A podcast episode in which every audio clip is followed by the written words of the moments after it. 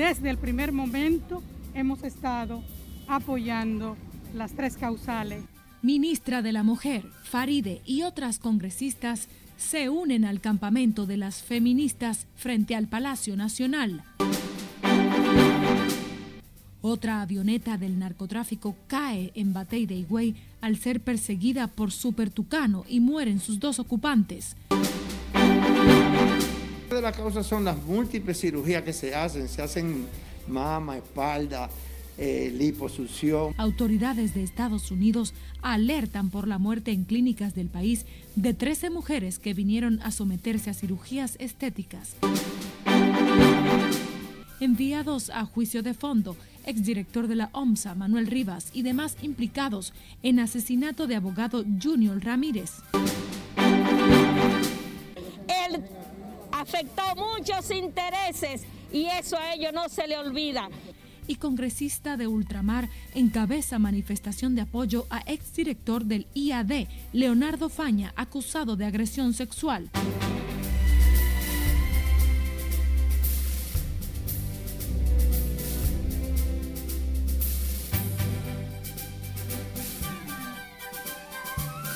Buenas tardes, gracias por acompañarnos en Noticias RNN. Soy María Cristina Rodríguez, un placer informarles. Iniciamos esta emisión de noticias con funcionarias y legisladoras que se solidarizaron hoy con el campamento de las feministas frente al Palacio Nacional, que piden despenalizar el aborto y consignar sus tres causales en el Código Penal. Lauri Lamar está en directo con los detalles. Adelante, Lauri. Gracias, buenas tardes. Al campamento montado anoche por colectivos feministas frente a la Casa de Gobierno acudieron hoy la ministra de la Mujer y la senadora de la capital, que apoyan las tres causales para abortar. Desde el primer momento hemos estado apoyando las tres causales en el Código Penal. En su segundo día de campamento, las mujeres que apoyan el aborto leyeron un manifiesto en el que piden al presidente Luis Abinader y al presidente del PRM, José Ignacio Paliza, cumplir con su promesa de campaña. Rechazan que las tres causales se aparten del Código Penal para conocerlas en una ley especial, como acordó una comisión bicameral. La posición del presidente de la República ha sido clara y lo hizo cuando no lo hace nadie. Lo hizo en medio de la campaña electoral con todo lo que ello podía implicar en términos electorales y el presidente fue coherente. Si hubiera, si hubiera realmente intención de que esto se trabajara en una ley especial, no se penalizara en el Código Penal, se eliminara el tipo penal y se dejara abierta la discusión absoluta de este tema en una ley para regular simplemente estas tres causales. Las feministas reiteraron que no apoyan el aborto libre, sino que las mujeres en circunstancias de peligro tengan garantizados sus derechos porque la penalización absoluta del aborto a quien afecta fundamentalmente eh, a las mujeres pobres, a las mujeres del campo, esas que llegan a un hospital desangrándose y tienen que dejarse morir. Ya la Comisión Especial de la Cámara de Diputados, que estudia el proyecto de ley de modificación al Código Penal, rindió un informe favorable para aprobar la nueva normativa sin el controversial tema del aborto. Las feministas advirtieron que no abandonarán el campamento improvisado frente al Palacio Nacional hasta que el Congreso acoja su demanda. De mi parte es todo, retorno al estudio. Gracias, Lauri, por tu reporte en directo. A propósito, el presidente del Colegio de Abogados, Miguel Surum Hernández, dijo que sería inconstitucional incluir cualquier causal del aborto en el Código Penal, como estableció la Comisión de Justicia de la Cámara de Diputados. Surum Hernández recordó que el artículo 37 de la Constitución defiende la vida desde la concepción hasta la muerte.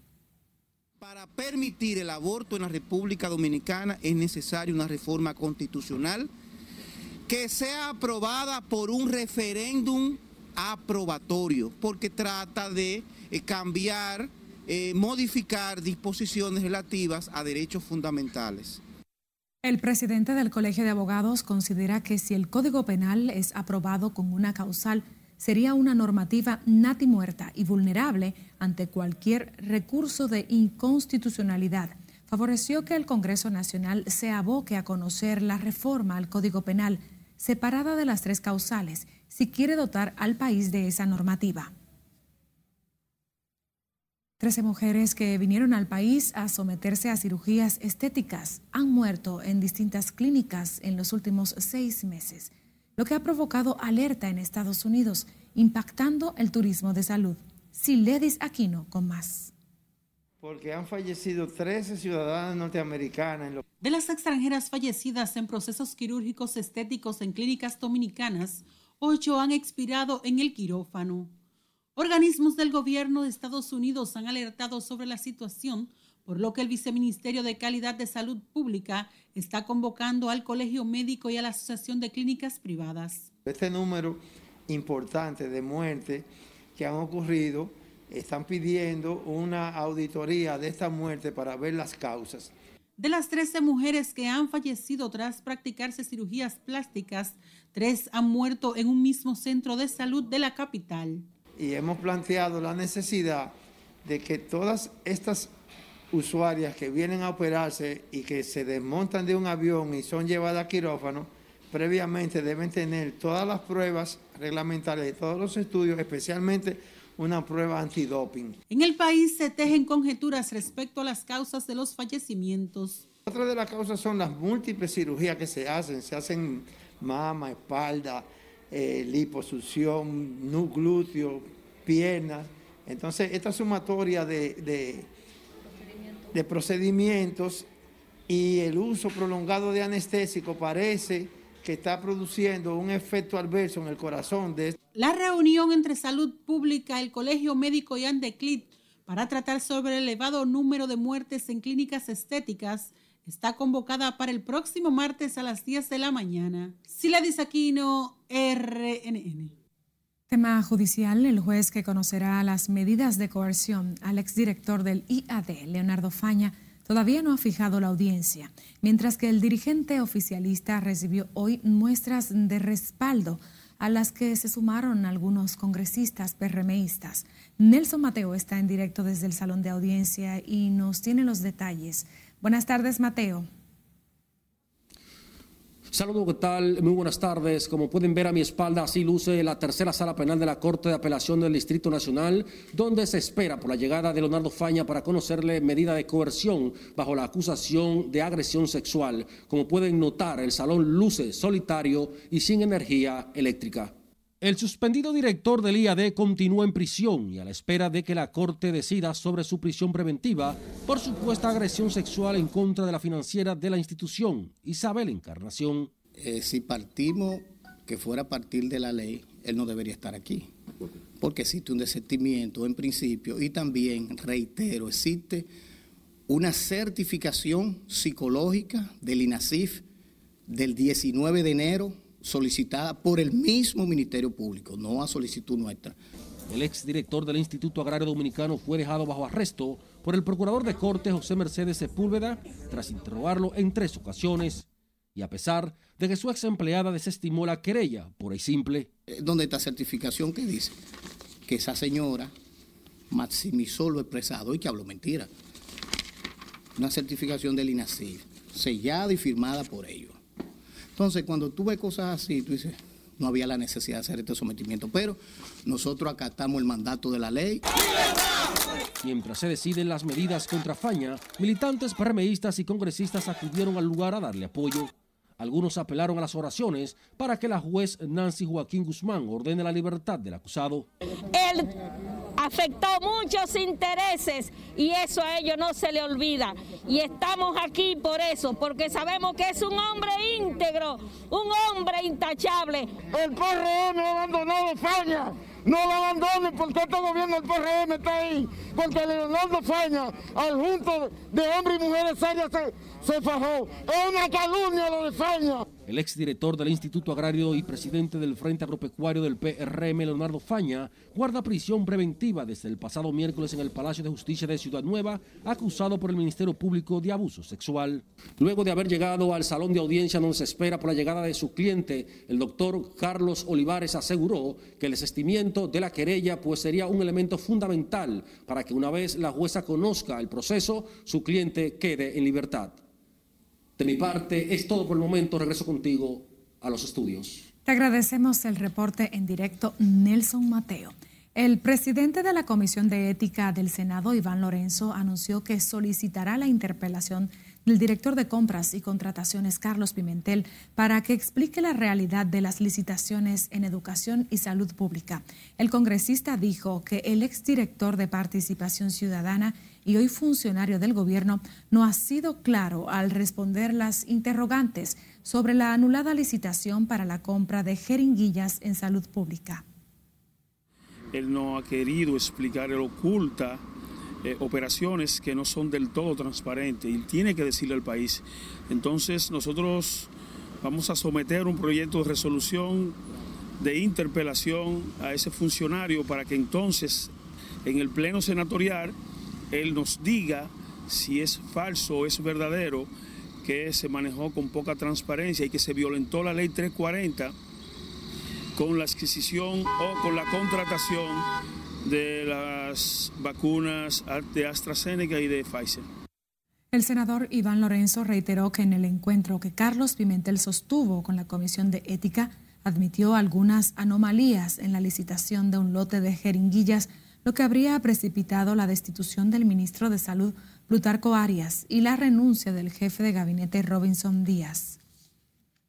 La superintendente de seguros, Josefa Castillo, vulneró la ley 41-08 de función pública y el principio de racionalidad en la gestión estatal al cancelar a unos 300 empleados para designar a miembros de su partido con un incremento significativo de la nómina. La opinión es de Sonia Díaz, coordinadora general de Participación Ciudadana, quien pide a la Dirección de Ética Gubernamental y al Ministerio de Administración Pública investigar la situación. Una de entender que eran muchas sinecuras o botellas, como dice el pueblo, sinecuras o botellas, que eran personas que no desempeñaban ningún rol. Y ella declaró eso. Y yo creo que ahí faltó eh, la racionalización de, de los servidores públicos en ese sentido. Y por eso Participación Ciudadana llama a la Dirección de Ética Pública y al Ministerio de Administración Pública para que intervengan en la Superintendencia de Seguros, eh, para que investiguen realmente la situación de esa, de esa entidad. Sonia Díaz cuestionó que Josefa Castillo maneje a la Superintendencia de Seguros como un botín político para beneficiar a sus compañeros de partido. La funcionaria es centro de cuestionamientos públicos después de admitir un aumento de casi 4 millones a la nómina de esa institución para nombrar a dirigentes y militantes PRMistas. A juicio de fondo fueron enviados el exdirector de la OMSA, Manuel Rivas, y demás acusados por supuestos actos de corrupción y el asesinato del abogado Junior Ramírez. José Tomás Paulino con la historia. Por un lado, un triunfo para Manuel Rivas. Carlos Salcedo, abogado de Manuel Rivas, exdirector de la OMSA, valora como correcta la decisión tomada por la jueza Solange Vázquez del cuarto juzgado de la instrucción. Nada de lavado de activos, nada de estafa, nada de asociación de malhechores. Por lo tanto, se trata de un envío a juicio que finalmente concluirá con una sentencia de descargo de manera absoluta. Porque los tipos penales principales quedaron absolutamente radiados, fuera del alcance de cualquier eh, declaratoria de responsabilidad penal de Manuel Rivas. Dice estar preparado para demostrar en un juicio de fondo que el exfuncionario no cometió los actos dolosos imputados por el Ministerio Público. Distinto opinan los demás encartados en el escándalo de corrupción que destapó el asesinato del abogado Junior Ramírez en diciembre del 2017. La justicia de aquí lo que busca a los inocentes. Yo soy inocente. Y todo el que le ha dado cambio de medida sabe de esta mierda. Yo no sé de esta vaina. ¿Por qué me tienen preso? ¿Por qué me tienen preso? Además de José Mercado Blanco, mejor conocido como El Grande, están imputados en el caso Víctor Elisander Ravelo Campos, el herrero, José Luis Abreu Fabián, el taxista y Heidi Carolina Piña. Y en el caso del Grande no leyó las pruebas de la Fiscalía que definitivamente lo descargan. Entiendo que la jueza ha dado una, una decisión que debe enlutecer a la justicia dominicana Ella es una jueza indigna de pertenecer al sistema de justicia dominicano. Al taxista le fue variada la prisión preventiva por garantía económica de 50 mil pesos como medida de coerción. Heidi Peña es la esposa de Argenis Contreras, ex asistente personal de Manuel Rivas, señalado como autor material del asesinato de Junior Ramírez. Huyó a Estados Unidos, fue deportado a principio del presente año y le son conocidas medidas de coerción. José Tomás Paulino, RNN. Noticias RNN está presente en todas las plataformas digitales. Le invitamos a seguir nuestras cuentas en redes sociales para que se mantenga actualizado. Igualmente puede enviarnos sus denuncias e imágenes al WhatsApp 849-268-5705. Escuchar nuestros audios en las plataformas de Spotify, Apple Podcast y Google Podcast. Nos vamos a comerciales, pero al regreso, lo que está pidiendo el Colegio Médico a las autoridades por los problemas que ha dado en Europa la vacuna de la AstraZeneca que se aplicó en el país. Y nueva protesta exigiendo rebajar los pasajes en el corredor de la Núñez de Cáceres. Esto y más al volver. Siga con RNN Primera Emisión.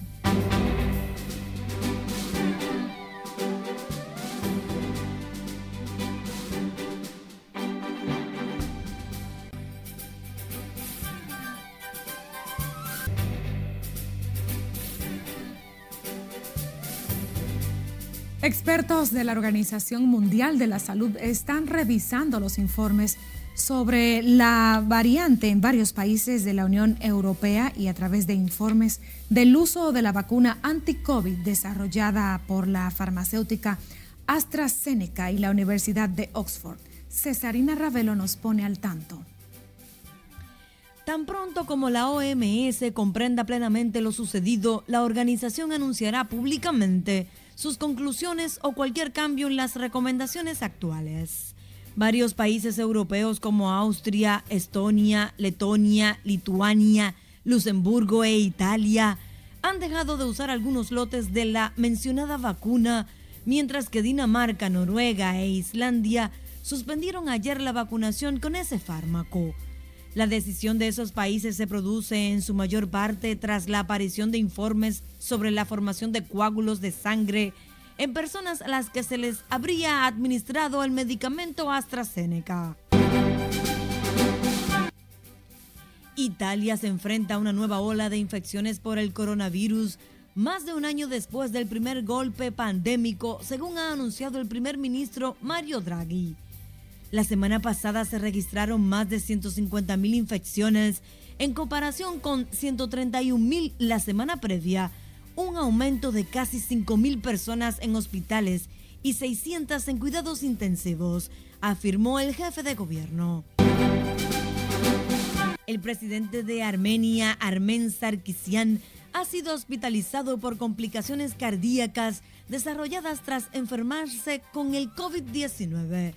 Los médicos le están aplicando un estén al mandatario, quien desarrolló complicaciones cardíacas tras infectarse con el virus.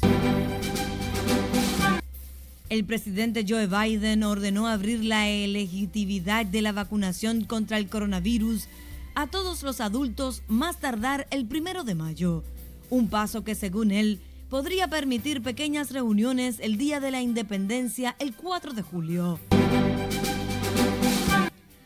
Un grupo de hombres armados atacó un colegio en el noroeste de Nigeria y secuestró al menos a 30 estudiantes en el cuarto secuestro masivo perpetrado en una institución educativa del país desde diciembre pasado. Algunos testigos señalaron que todas las personas secuestradas eran chicas estudiantes, pero las autoridades no lo han confirmado.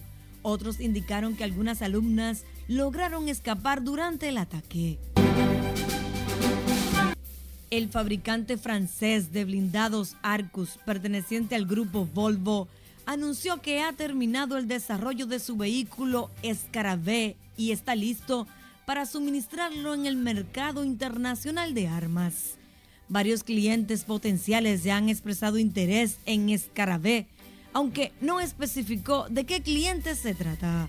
En las internacionales, Cesarina Ravelo, RNN. El expresidente Hipólito Mejía dijo que no cree que el país cuente con los recursos suficientes en estos momentos para construir la verja anunciada por el gobierno en la zona fronteriza con Haití. Aunque dice ser respetuoso de la decisión del presidente Luis Abinader, el exmandatario dice que hay puntos débiles en la frontera con Haití que no se resuelven con ese muro, al citar la inmigración ilegal de haitianos por mar. No conozco los detalles de eso. A mí me lo ofrecieron hace mucho tiempo. A mí la verja que me gusta es la verja del desarrollo, la verja de este tipo de actividades. Número uno. Número dos, yo conozco la frontera y es, una realidad de los países. Siempre lo he hablado con la suficiente claridad. Entonces tenemos, podemos tener veras, pero tenemos a Luperón y a Pedernales, es un mar abierto, es un problema. Segundo, yo no creo que haya los suficientes fondos para hacer eh, completa los 300 y pico kilómetros. Pero es una decisión del presidente, yo la respeto, es una decisión. El gobierno ya ha iniciado los estudios de lugar para la construcción de la verja en la frontera con Haití, que iniciaría por Pedernales. La recuperación de la actividad productiva y laboral de República Dominicana marcha a buen ritmo tras un año golpeado por la pandemia de la COVID-19. Lo asegura el ministro de Economía, Miguel Seara Hatton, aunque prefiere no comentar sobre el fuerte impacto de la deuda externa. sí, eso sí, vamos caminando, vamos caminando y, y, la economía está dentro del marco de lo que está ocurriendo en el mundo, estamos eh, moviéndonos positivamente. ¿Y el empleo lo estamos recuperando? Poco a poco, sí, señor. Confió en que la economía recobrará su habitual dinamismo cuando concluya el Plan Nacional de Vacunación. Miguel Seara Hatton habló tras asistir al velatorio de Frank Guerrero Prats, exgobernador del Banco Central y exministro de Relaciones Exteriores fallecido ayer. El canciller Roberto Álvarez y otros funcionarios públicos destacaron los aportes realizados por el exgobernador del Banco Central y exministro de Relaciones Exteriores, Frank Guerrero Prats, fallecido ayer por complicaciones con la COVID-19. José Tomás Paulino estuvo en la funeraria y nos cuenta. Bueno, Frank Guerrero fue un gran dominicano en cumplimiento al protocolo sanitario por la pandemia, las honras fúnebres a Frank Guerrero Prats fueron realizadas en una ceremonia íntima con parientes y amigos cercanos. El canciller Roberto Álvarez encabezó una guardia de honor como tributo a los aportes realizados por el ex titular de ese cargo. Eh, fue un abanderado de las mejores causas, eh, primordialmente como economista, eh, que fue gobernador del Banco Central, es decir, llegó a lo máximo que puede aspirar un economista en nuestro país y también eh, fue un gran, una gran, gran diplomático, logró durante dos años llevar la Cancillería en momentos muy difíciles. Frank Guerrero Prats perdió una lucha de casi tres meses contra la COVID-19. Murió ayer a los 69 años de edad. Deja un legado de dedicación y servicio al Estado dominicano como gobernador del Banco Central y ministro de Relaciones Exteriores en el gobierno de Hipólito Mejía entre el año 2000 y el 2004. Es lamentable, es un dolor amigo, un amigo. Se pierde mucho. ¿Qué experiencia tuvo usted a nivel laboral, a nivel profesional con él? Bueno, él fue mi jefe en un momento en la Cancillería cuando yo trabajé en la Cancillería hace algunos años, cuando él era canciller. Miguel Seara Hatton fue compañero de labores del finado economista. Dice que dejó huellas indelebles como la actual ley monetaria y financiera que impulsó en su condición de gobernador del Banco Central. Frank Guerrero Prats era hijo de la insigne educadora y dirigente política y Prats Pérez, fallecida en octubre del año pasado. Los restos del ex canciller y ex gobernador del Banco Central descansarán en el cementerio de la Avenida Máximo Gómez en el Distrito Nacional. José Tomás Paulino, RNN. El presidente del Colegio Médico Dominicano, Waldo Ariel Suero, recomendó hoy a las autoridades sanitarias dar seguimiento a las personas vacunadas con la dosis de AstraZeneca que han suspendido naciones europeas por algunas reacciones adversas. También recomendó al gobierno no perder tiempo con la administración de la segunda dosis a los vacunados. Siledis Aquino tiene la historia. Y lo habíamos señalado, y el tiempo le da o le quita la razón al otro, y el tiempo nos ha dado la razón. El dirigente médico recordó que ya había advertido al gobierno sobre la vacuna desarrollada por AstraZeneca. Sin embargo, aclara que en el país no se tienen reportes de reacciones adversas en los inmunizados. Nos quisieron acabar, me acabaron públicamente. Hasta hay un periódico todavía tirando stickers mío con él. Y hoy eh, tenemos la razón. Prácticamente medio Europa ha suspendido la utilización de la AstraZeneca porque produce efectos secundarios. En el país, unas 20.000 personas han recibido la primera dosis de la vacuna con AstraZeneca, mientras que la decana de la Facultad de Medicina de la UAS, Rosel Fernández, recomienda al Gabinete de Salud dar seguimiento a los inoculados con esa vacuna.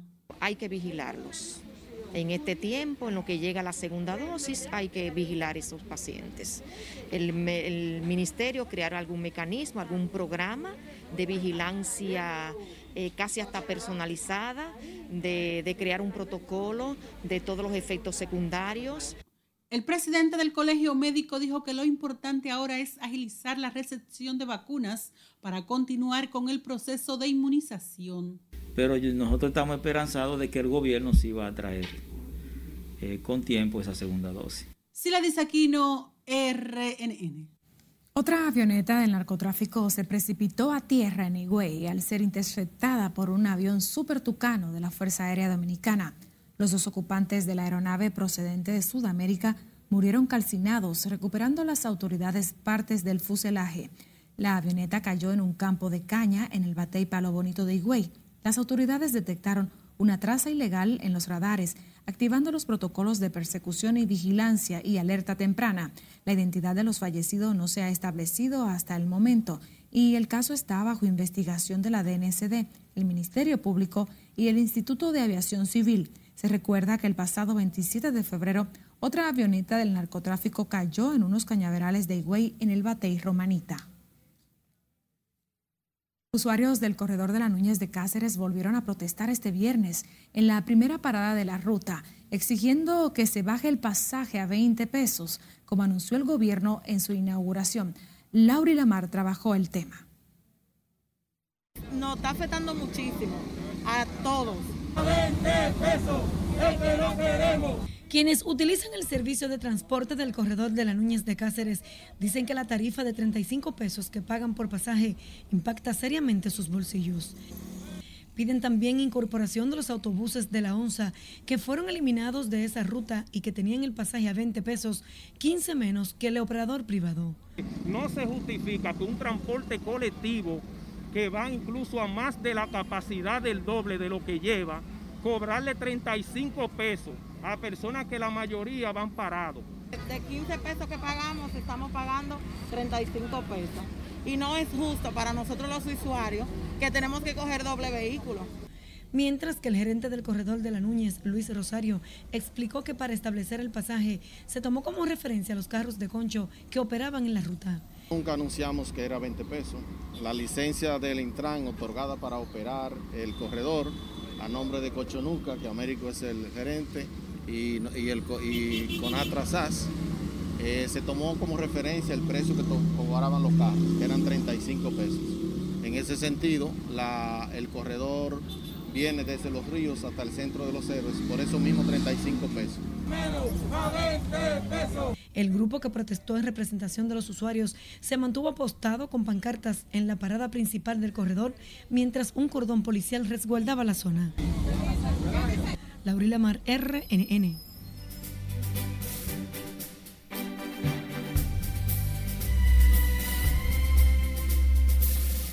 Muy buenas tardes amigos. En cuanto a las condiciones del tiempo, debemos saber que todavía 16 provincias están bajo alerta, de ellas Puerto Plata aún en alerta amarilla y por supuesto que algunas lluvias deben continuar. ¿Qué está ocurriendo a esta hora de la tarde? Vemos entonces la gráfica y fíjense ustedes que el viento del nordeste sigue empujando humedad tenemos nubosidad, espera alguna lluvia incluso aquí en Santo Domingo otra vez, pero para el fin de semana ya se estarán reduciendo. María, continuamos contigo. Muchísimas gracias, Cristian, y contigo despedimos la presente emisión de Noticias RNN. Buenas tardes.